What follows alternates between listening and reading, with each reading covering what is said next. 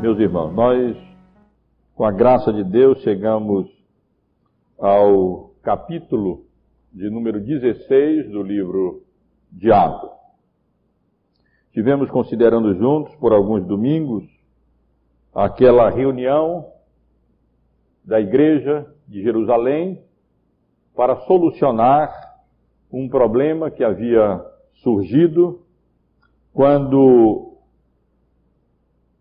membros da igreja de Jerusalém chegaram a Antioquia da Síria e ali estavam ensinando que era necessário que aqueles que se convertessem à fé em Cristo Jesus fossem também circuncidados e observassem as leis de Moisés para que então pudessem herdar a vida eterna e não virem a perecer na condenação e no inferno.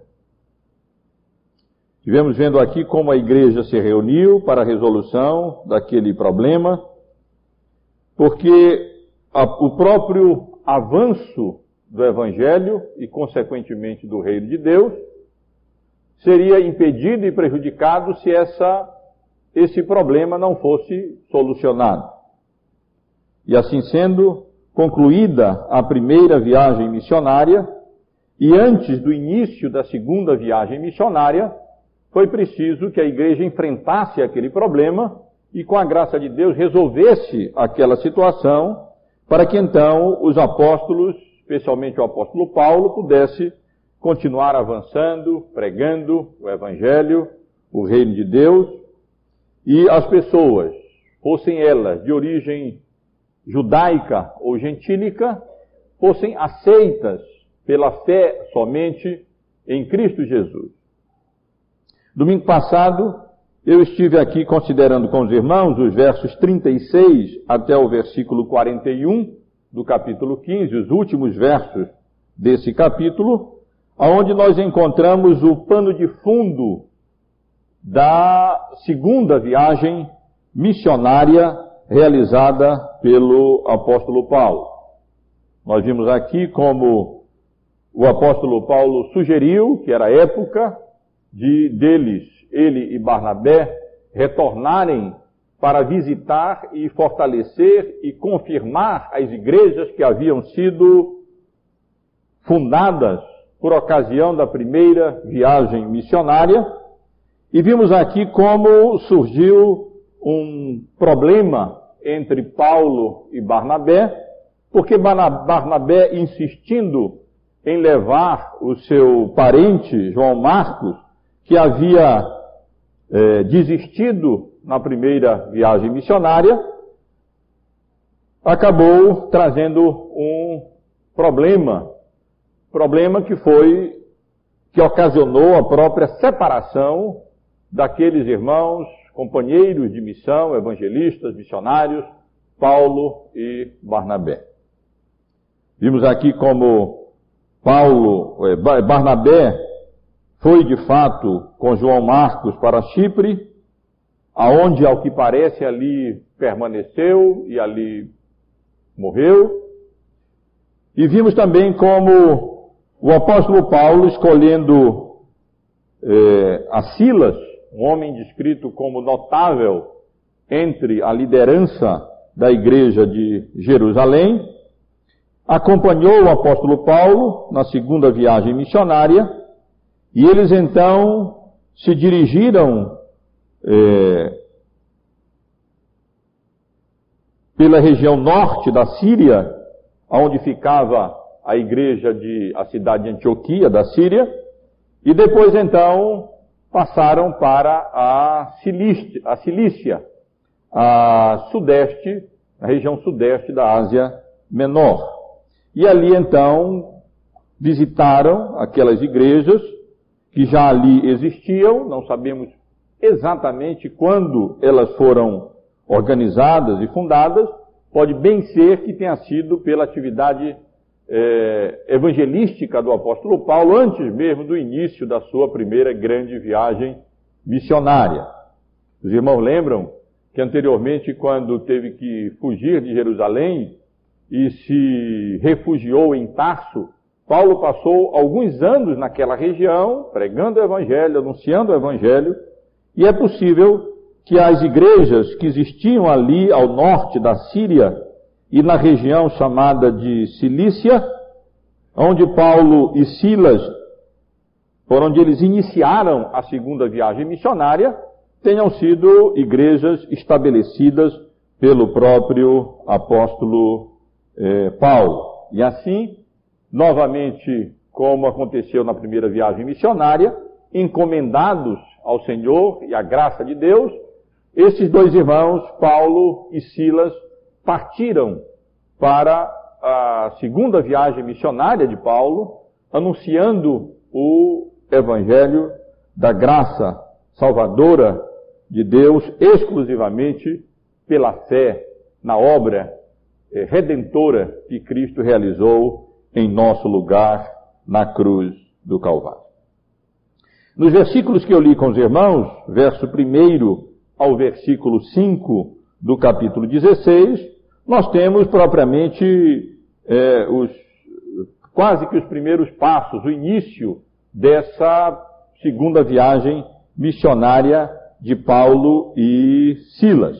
É verdade, eles já haviam saído, encomendados pela graça de Deus, já haviam ali confirmado como era propósito do apóstolo Paulo, eh, aquelas primeiras igrejas naquelas localizadas naquelas primeiras regiões, mas aqui, a partir do, do versículo 16, nós vamos encontrar o apóstolo Paulo passando novamente pelas cidades aonde ele havia pregado o evangelho na primeira viagem missionária, estabelecido igrejas em Derbe, em Listra, para eh, com o propósito de confirmar aquelas igrejas, como era o propósito inicial de, do apóstolo Paulo e de Barnabé. Barnabé seguiu para a ilha de Chipre, para confirmar ali as igrejas, e Paulo então seguiu em direção oposta para confirmar as outras igrejas na região da Galácia, aonde ele havia também pregado o evangelho na primeira viagem missionária, e os irmãos devem lembrar das atividades evangelísticas de Paulo nas cidades de Antioquia da Psídia, na cidade de Listra, na cidade de Cônio, na cidade de Derbe, que ficavam ali mais ou menos na mesma região na Ásia Menor, hoje conhecida como a Turquia.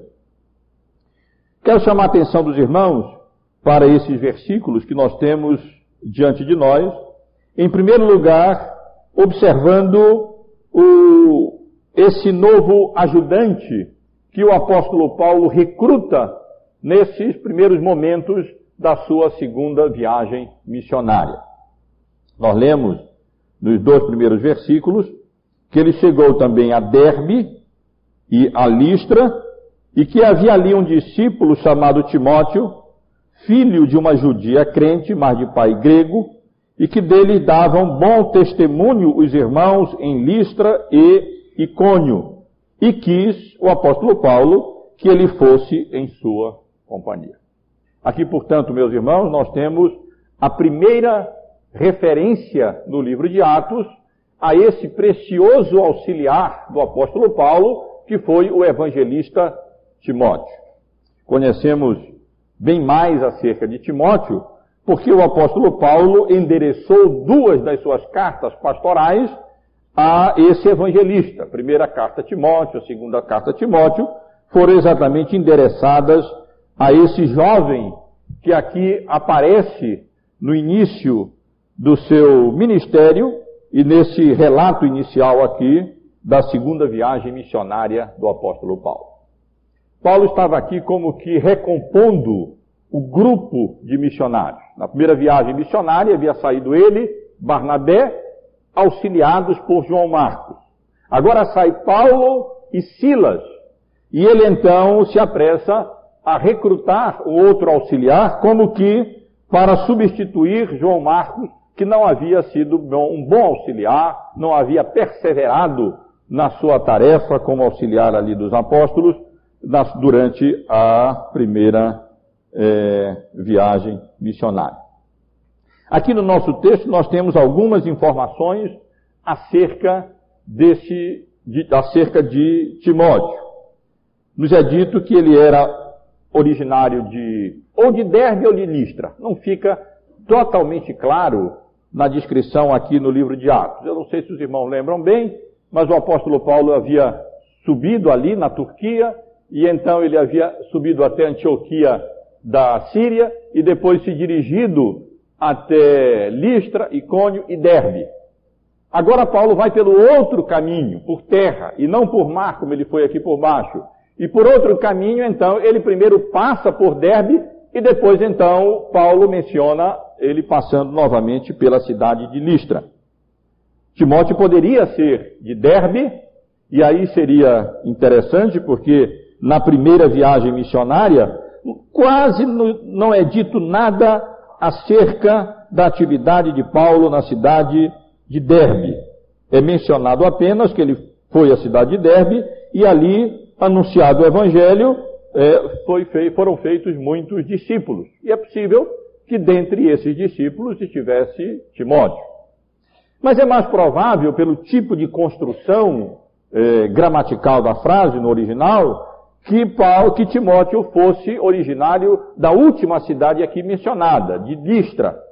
E aí então os irmãos devem lembrar da atividade dos apóstolos eh, Paulo e de Barnabé durante a primeira viagem missionária na cidade de eh, Listra, onde provavelmente não havia uma sinagoga, e eles ali anunciaram o evangelho especialmente aos pagãos, mas certamente não apenas aos pagãos, e os irmãos lembram como Paulo e Barnabé foram confundidos com deuses da mitologia é, grega. E ali depois acabaram ainda sendo é, apedrejados e Paulo foi tido até como morto, mas pela misericórdia e pela graça de Deus ele é, sobreviveu. É provável que, portanto, que Timóteo fosse fruto daquela primeira viagem missionária que o apóstolo Paulo realizou ali, naquela cidade pagã de Derbe. De qualquer modo, lemos em outro lugar, nas cartas do apóstolo Paulo a Timóteo, e em outros lugares também, que Timóteo era tido por Paulo como seu filho na fé, um filho muito querido na fé. Portanto, esses dois eventos indicam que quase certamente é, Timóteo havia se convertido aproximadamente cinco anos antes, quando o apóstolo Paulo anunciou o evangelho ali na cidade de Listra durante a primeira viagem missionária. Também nós somos informados, irmãos, aqui na, nossa, na passagem que estamos estudando, que Timóteo era filho de uma mãe judia crente, na verdade, a, o nome da sua mãe era Eunice, lemos isso na carta de Paulo a Timóteo. A sua avó Lloyd, e ali Paulo faz referências eh, elogiosas a essas duas irmãs. A avó e mãe de Timóteo eram mulheres piedosas e haviam criado Timóteo debaixo do temor do Senhor, de conformidade com eh, as Escrituras de maneiras que quando Paulo escreve a sua segunda carta a Timóteo, logo no início da carta, ele diz que dava graças a Deus, a quem desde os seus antepassados ele servia com consciência pura, porque sem cessar se lembrava de Timóteo nas suas orações, noite e dia, lembrado das suas lágrimas, e estava ansioso para vê-lo, para que ele transbordasse de alegria, pela recordação que ele guardava da fé sem fingimento de Timóteo, a mesma que primeiramente habitou em sua avó é, Lloyd e em sua mãe Eunice, e estou certo que habita também em ti. Portanto, provavelmente, meus irmãos e irmãs, quando nós lemos ali aquele primeiro registro da primeira viagem missionária, nós vemos aquelas informações gerais sobre a pregação do Evangelho, pessoas se convertendo, e a gente não tem todos os detalhes.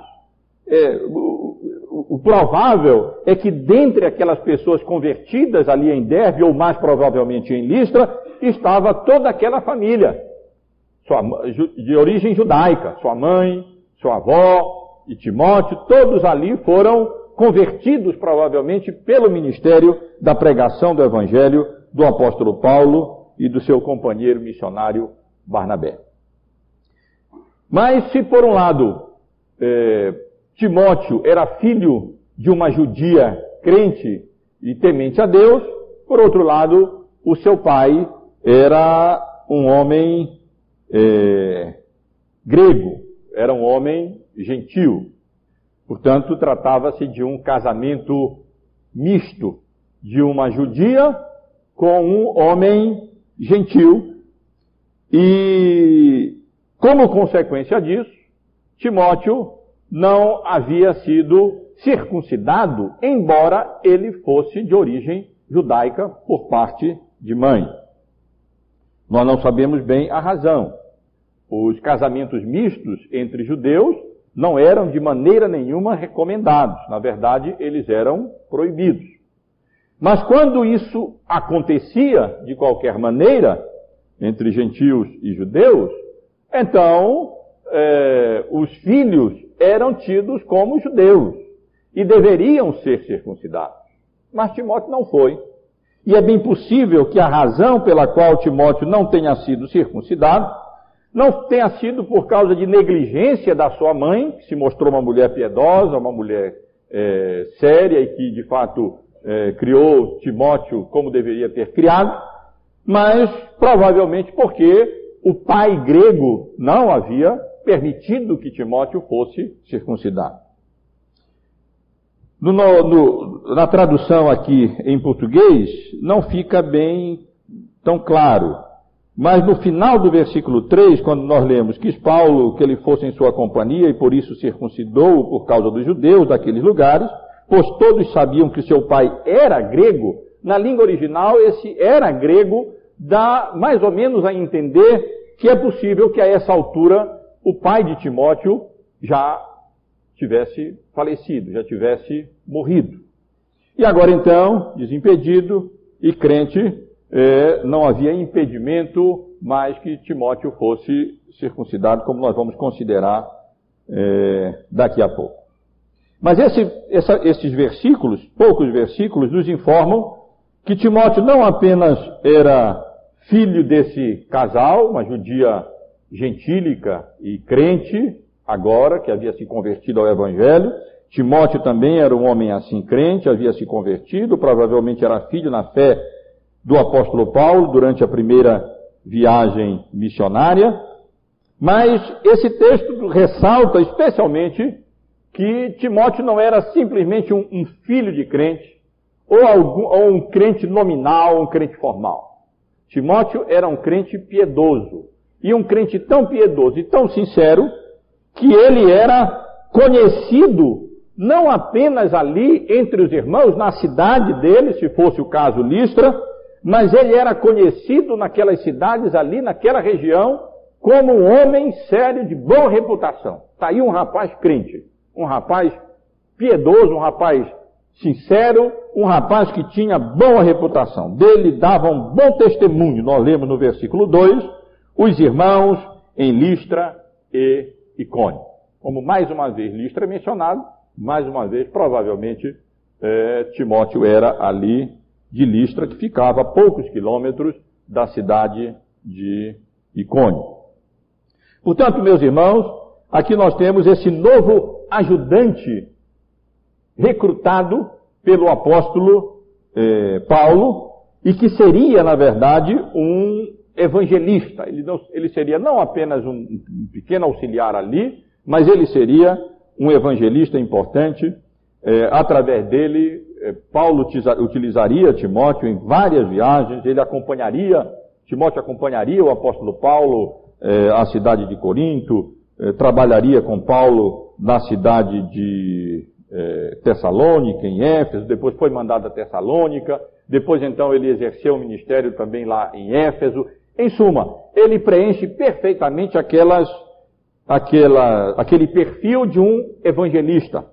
E, na verdade, Timóteo é chamado de evangelista no capítulo 2 da, no capítulo 4 da segunda carta que o apóstolo Paulo escreveu é, a Timóteo. Em 2 Timóteo, no capítulo 4, no versículo 5, o apóstolo Paulo diz: Tu, porém, se sóbrio em todas as coisas, suporta as aflições, faz o trabalho de evangelista, cumpre cabalmente o teu ministério.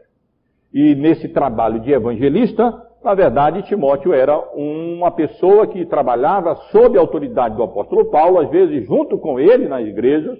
Às vezes Paulo enviava Timóteo ou Tito, que também exercia a mesma função de evangelista, para uma igreja, outra igreja, outra igreja, ali confirmando, estabelecendo aquelas igrejas, como estudamos hoje pela manhã em Tito, colocando as coisas em ordem, como foi o caso de Tito, eh, enviado por, pelo apóstolo Paulo à ilha de Creta, e ali estavam aqueles evangelistas como auxiliares apostólicos, trabalhando sob a autoridade apostólica e com autoridade confinada, não como um pastor em uma só congregação, mas na verdade como um evangelista com autoridade apostólica em várias igrejas e em várias é, congregações. Mas quero chamar a atenção dos irmãos também, não apenas para o recrutamento desse é, evangelista, que seria extremamente útil ao apóstolo Paulo para a promoção do reino de Deus naquelas regiões todas, mas também para uma sábia, importante, prudente decisão que o apóstolo Paulo tomou, e Lucas fez questão de registrar isso, o autor do livro de Atos, e que é registrada aqui no versículo de número 3. Diz o texto que quis Paulo que Timóteo fosse em sua companhia, homem de boa reputação, provavelmente ali, nesse período, ele tenha sido ordenado ao ministério, por imposição de mãos, como nós lemos em 2 Timóteo, capítulo 1, versículo 6, e também em 1 Timóteo, capítulo 14, 4, versículo 14. E então, Timóteo é, seria ali companheiro do apóstolo Paulo. Mas nós lemos também que o apóstolo Paulo o circuncidou por causa dos gentios daqueles lugares, pois todos sabiam que seu pai era grego. E aqui, meus irmãos, nós temos um, uma decisão sábia do apóstolo Paulo em fazer isso. Pode aparecer, pode parecer, os irmãos podem estar em dúvida aí, sobre como conciliar essa decisão do apóstolo Paulo de conversar com Timóteo, no sentido de que, já que ele era de pai grego, e pelo jeito todos sabiam que ele não tinha sido é, circuncidado, lá, pelo menos dentre as comunidades judaicas daquelas regiões. E então Paulo sabia que haveria dificuldades em tê-lo como companheiro, ele pudesse então ali pregar o evangelho dentro da sua função, naqueles ambientes eh, judaicos. Então Paulo conversou com Timóteo que seria bom então agora, que não havia nenhum impedimento, ele de fato era judeu, então que ele fosse circuncidado. Meus irmãos, vários intérpretes do Novo Testamento têm grande dificuldade em conciliar essa atitude de Paulo com a atitude anterior dele quando ele se opôs veementemente, tenazmente à sugestão de que os gentios deveriam ser é, circuncidados e não apenas crerem em Cristo para que pudessem ser salvos. Os irmãos devem lembrar, como no capítulo 15, nós estivemos estudando o surgimento daquela controvérsia eh, dos judaizantes, quando nós lemos que o, o apóstolo Paulo eh, eh, confrontou mesmo aquelas pessoas que estavam exigindo que os gentios fossem circuncidados para que assim eles viessem a ser salvos. Diz o texto que Paulo discutiu mesmo com eles, debateu eh, com eles no que quanto a essa questão toda, E aí as pessoas estranham. Como é então que Paulo, que debateu tanto contra essa obrigação da circuncisão, aqui toma a iniciativa de circuncidar Timóteo para acompanhá-lo? Mas na verdade, meus irmãos, o que nós temos aqui é, são, são eventos, são fatos perfeitamente em harmonia. Uh, as questões são diferentes, as circunstâncias são diferentes. Os propósitos dessas circuncisões são diferentes.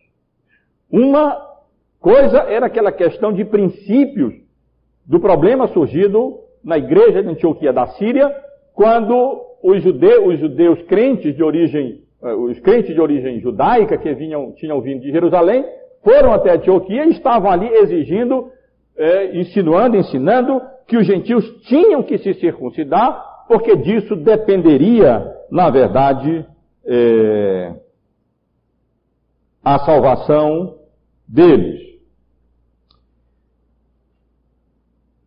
Isso o apóstolo Paulo se opunha tenazmente. A ideia de que era necessário que o gentio tivesse que se circuncidar agora, acrescentando alguma coisa à salvação, como se a salvação não fosse exclusivamente pela graça de Deus, mediante a fé em Cristo Jesus, era alguma coisa que o apóstolo Paulo não podia tolerar.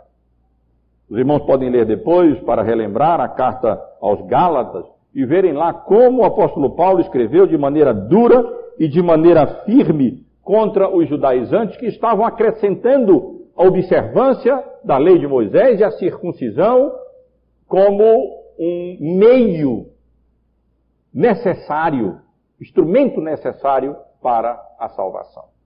Meus irmãos, aqui a situação é completamente diferente.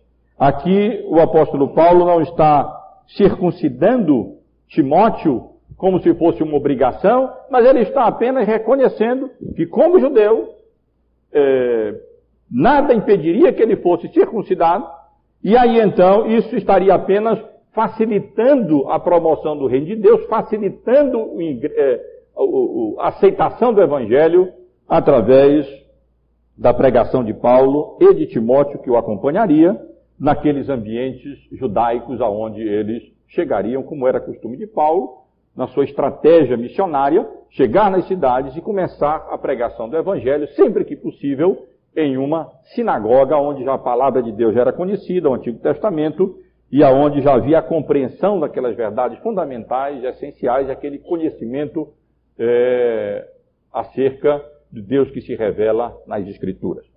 Então, uma coisa seria é, obrigar os gentios a se circuncidarem como sendo um requisito para a salvação. E outra coisa seria condescender e por amor aos gentios. E com vistas à promoção, à facilitação da promoção do Evangelho. Então, o apóstolo Paulo é, tomar a iniciativa de, na verdade, circuncidar Timóteo, afinal de contas, a sua mãe era, era judia, nada impediria e poderia ter sido circuncidado mesmo, não teria problema nenhum, e então isso tiraria aquele impedimento e facilitaria a pregação do Evangelho aonde é, o apóstolo Paulo fosse pregar e Timóteo fosse é, pregar também. Então observem que Timóteo foi circuncidado é, por concessão a judeus descrentes e não por pressão de judeus crentes.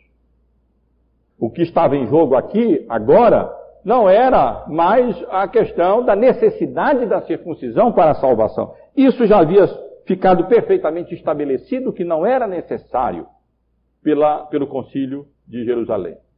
E nós vamos já ver o apóstolo Paulo levando essas decisões do concílio para a edificação das igrejas. O que nós vemos aqui, sim, meus irmãos, é uma decisão sábia, uma decisão prudente do apóstolo Paulo, que faz aquela concessão, circuncidando Timóteo, exatamente para tirar todo o entrave e mostra mesmo a, a, liberalidade deles. Quer dizer, há pouco, pouco tempo, há relativamente pouco tempo, ele estava ali insistindo que não, por princípio, não é não é, não é legítimo que se obrigue os gentios a se circuncidar. Isso não era absolutamente necessário que um gentil se tornasse judeu para que se tornasse um cristão. Agora, não havia nenhum impedimento em que um judeu fosse realmente judeu e assim, com o selo da circuncisão, ele pudesse ter facilitado o seu ingresso e a promoção do evangelho através da pregação da palavra de Deus entre judeus e entre é, gentios. Foi, uma, foi, meus irmãos, uma decisão sábia essa que o apóstolo Paulo tomou. E finalmente, no texto que eu li com os irmãos, nós temos ainda um, um registro dos efeitos da atividade missionária ali do apóstolo Paulo, da decisão dele de revisitar aquelas igrejas aonde o evangelho havia sido anunciado, e também os efeitos de comunicar àquelas igrejas as decisões que haviam sido tomadas pelo concílio de Jerusalém. Nós lemos no versículo 5 que assim as igrejas eram fortalecidas na fé e aumentavam em número dia a dia. Sem dúvida alguma, a decisão do apóstolo Paulo havia sido uma decisão sábia, essa de não apenas estabelecer as igrejas na sua primeira viagem missionária e lá deixar, mas a consciência de que igreja, as igrejas precisariam não apenas ser lá fundadas, mas elas precisariam ser revisitadas, elas precisariam ser estabelecidas. Lideranças deveriam ser ordenadas lá como foram. E Paulo deveria voltar ainda e ali é, pregar aqui, novamente aquelas aqueles irmãos e comunicar as decisões que haviam sido tomadas pelo concílio de Jerusalém. E diz o texto, meus irmãos, que o resultado foi extremamente benéfico.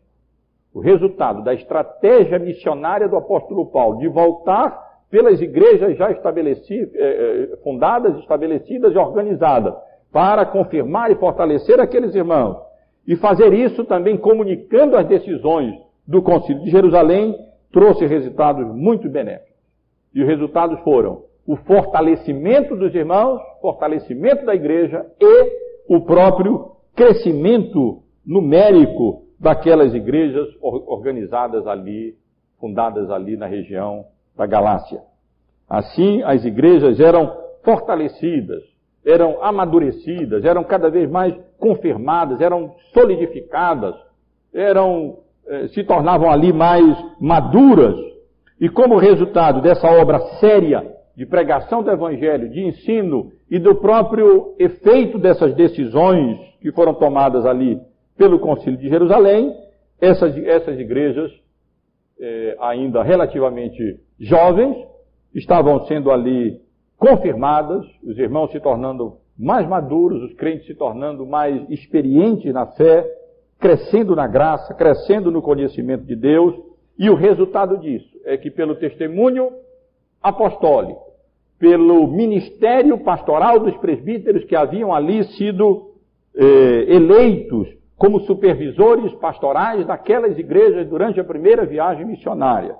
E também pela comunicação da decisão apostólica do Concílio de Jerusalém que liberou, libertou aqueles eh, gentios de se tornarem judeus para então se tornarem cristãos, o efeito, o resultado foi não apenas, como eu disse, o amadurecimento, o fortalecimento das igrejas, mas o próprio crescimento numérico daquelas congregações, mais e mais pessoas iam sendo eh, adicionadas dia a dia, como havia acontecido nos primeiros anos da igreja lá em Jerusalém, que com a pregação do Evangelho, mais e mais pessoas iam se convertendo e os seus corações iam sendo mudados, iam sendo, iam se confiando à obra salvadora e redentora de Cristo, iam ingressando no corpo de Cristo, sendo salvos pela misericórdia e pela graça de Deus Todo-Poderoso.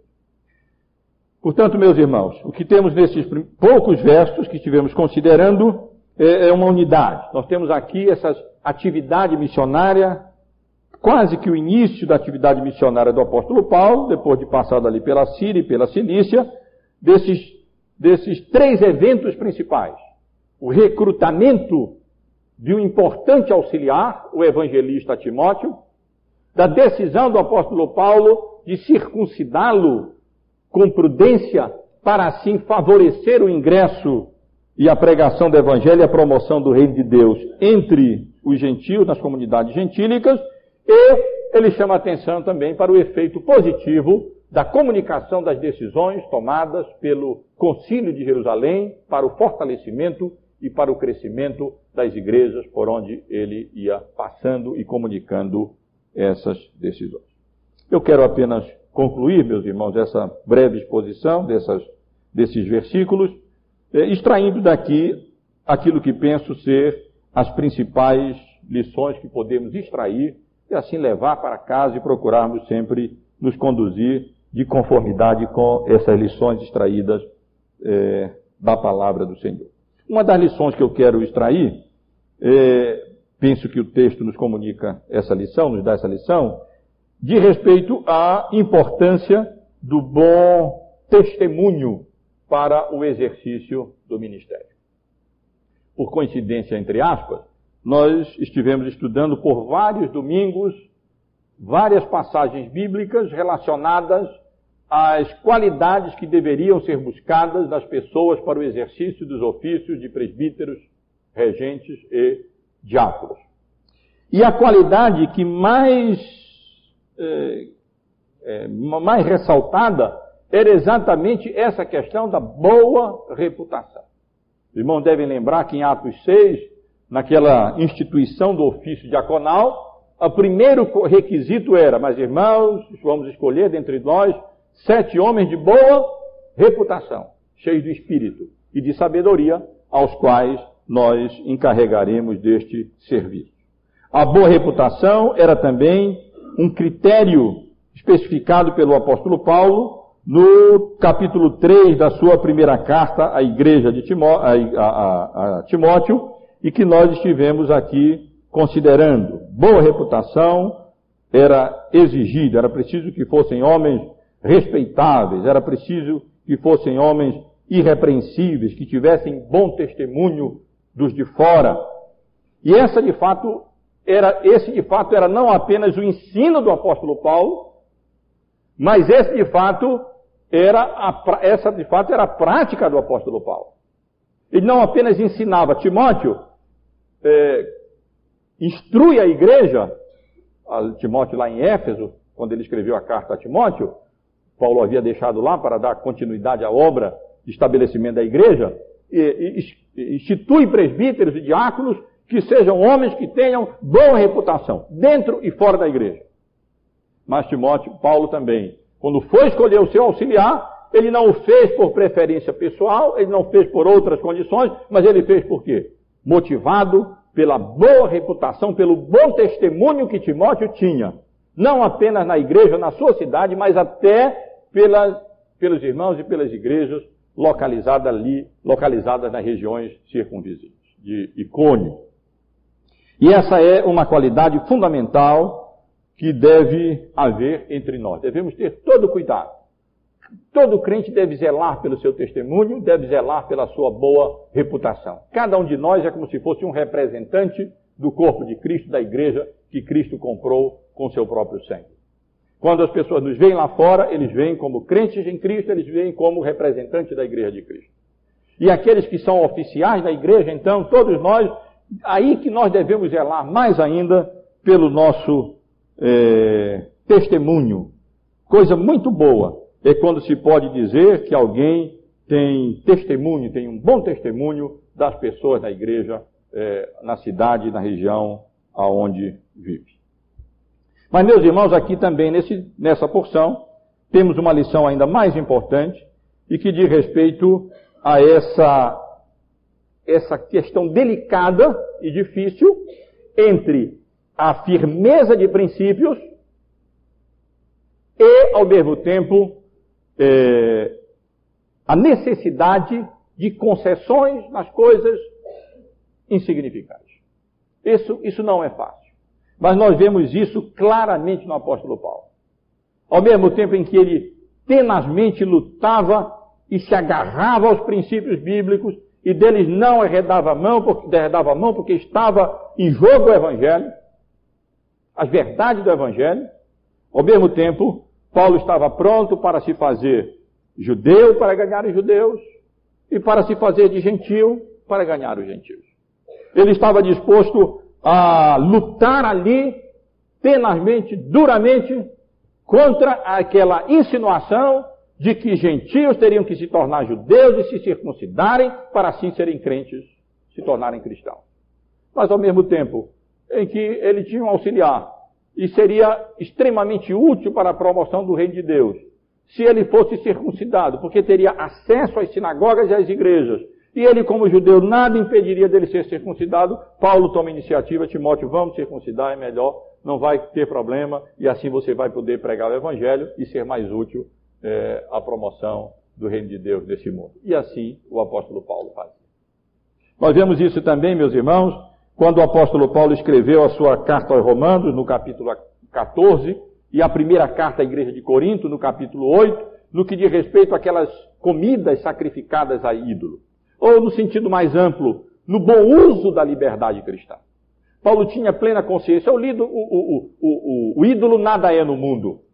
É verdade que nós temos liberdade em Cristo, podemos comer essas carnes, isso não tem problema nenhum. No entanto, se for para causar dano a algum irmão, eu prefiro não comer carne e abrir mão e limitar o meu dire... a minha liberdade cristã por amor aos irmãos, por concessão aos irmãos, para que um, um, um, objetivo maior seja alcançado.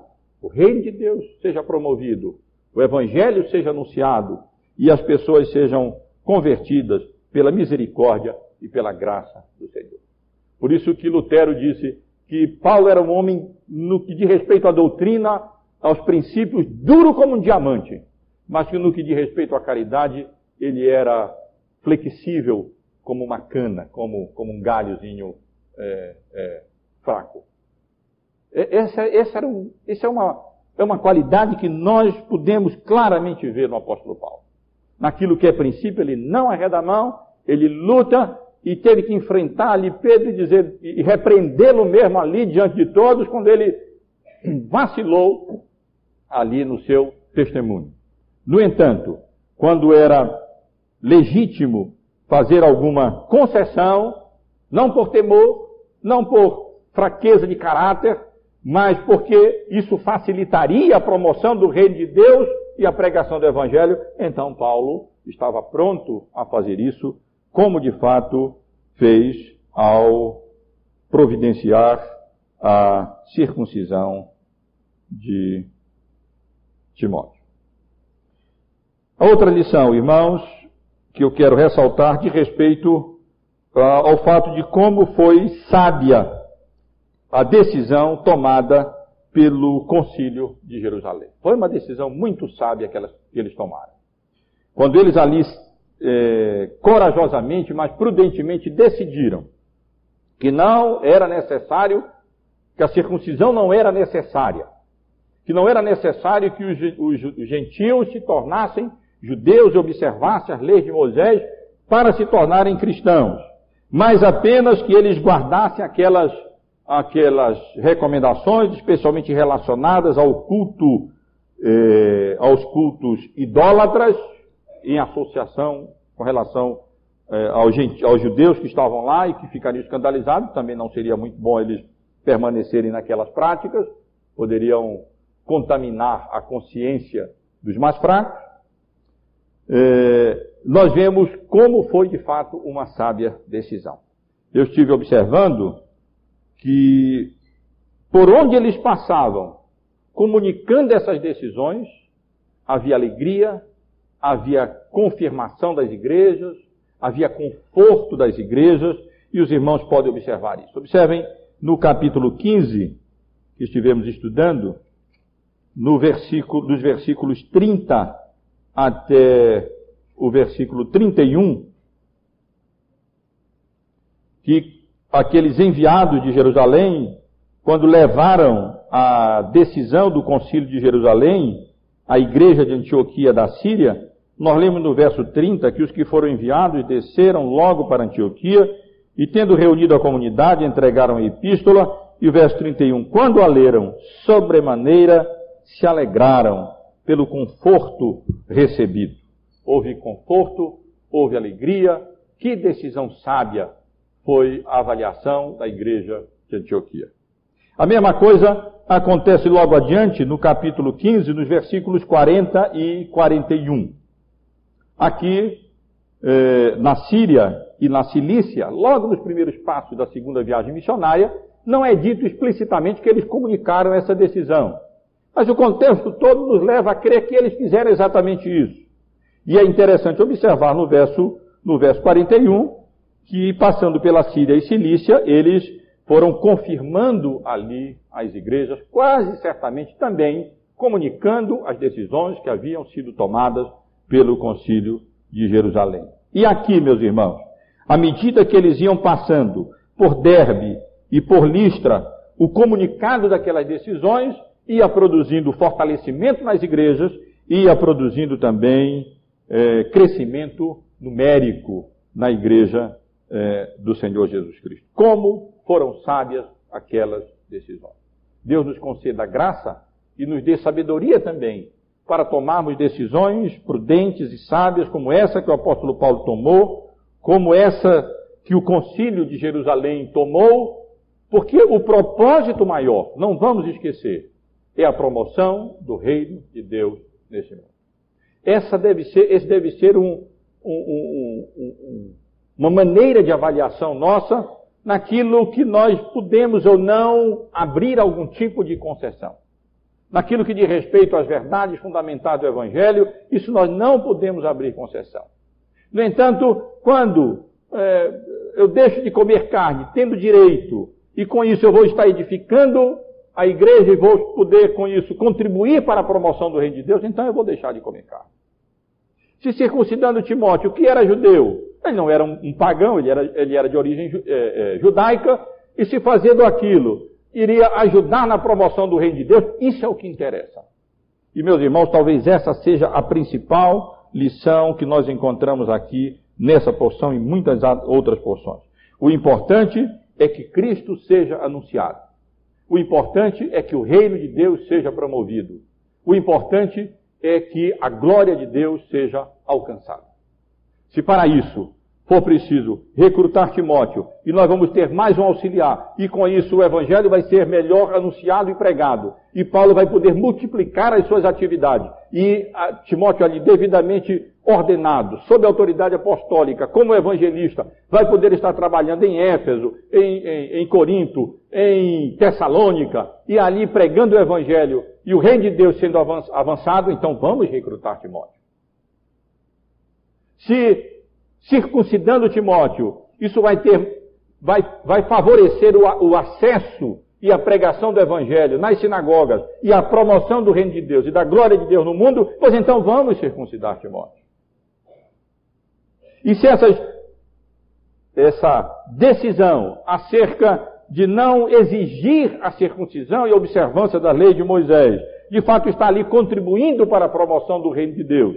E por outro lado, ah, evitando aquelas carnes contaminadas, aquelas outras coisas, também favoreceria, por outro lado, a pregação do Evangelho entre os judeus, pois assim vamos fazer. Porque o que deve nos determinar é: isso favorece o Evangelho? Isso promove a glória de Cristo? Isso edifica de fato a igreja? Isso promove a honra e a glória de Deus? Pois então, se se para isso for preciso alguma concessão menor, que assim seja. Vamos ser duros como diamantes no que diz respeito às verdades de Deus reveladas na Sua palavra. E vamos ser flexíveis até onde possível for, por misericórdia e por amor, de tal maneira que o que importa é não o nosso, o nosso, o nosso pensamento, o nosso comodismo, mas o que importa é que o reino de Deus avance que Cristo seja pregado e que o nome de Deus seja glorificado. Que Deus nos abençoe, meus irmãos e irmãs, e que isso talvez ajude os irmãos nas várias decisões que aqui e ali temos que tomar como crentes diante de Deus, quando é preciso ou não, quando é preciso, às vezes, ficarmos firmes como um diamante, e quando é preciso e, é possível justificável abrir alguma concessão, porque o que está em vistas é a promoção do reino de Deus, da glória de Deus e do evangelho da graça de Deus em Cristo Jesus.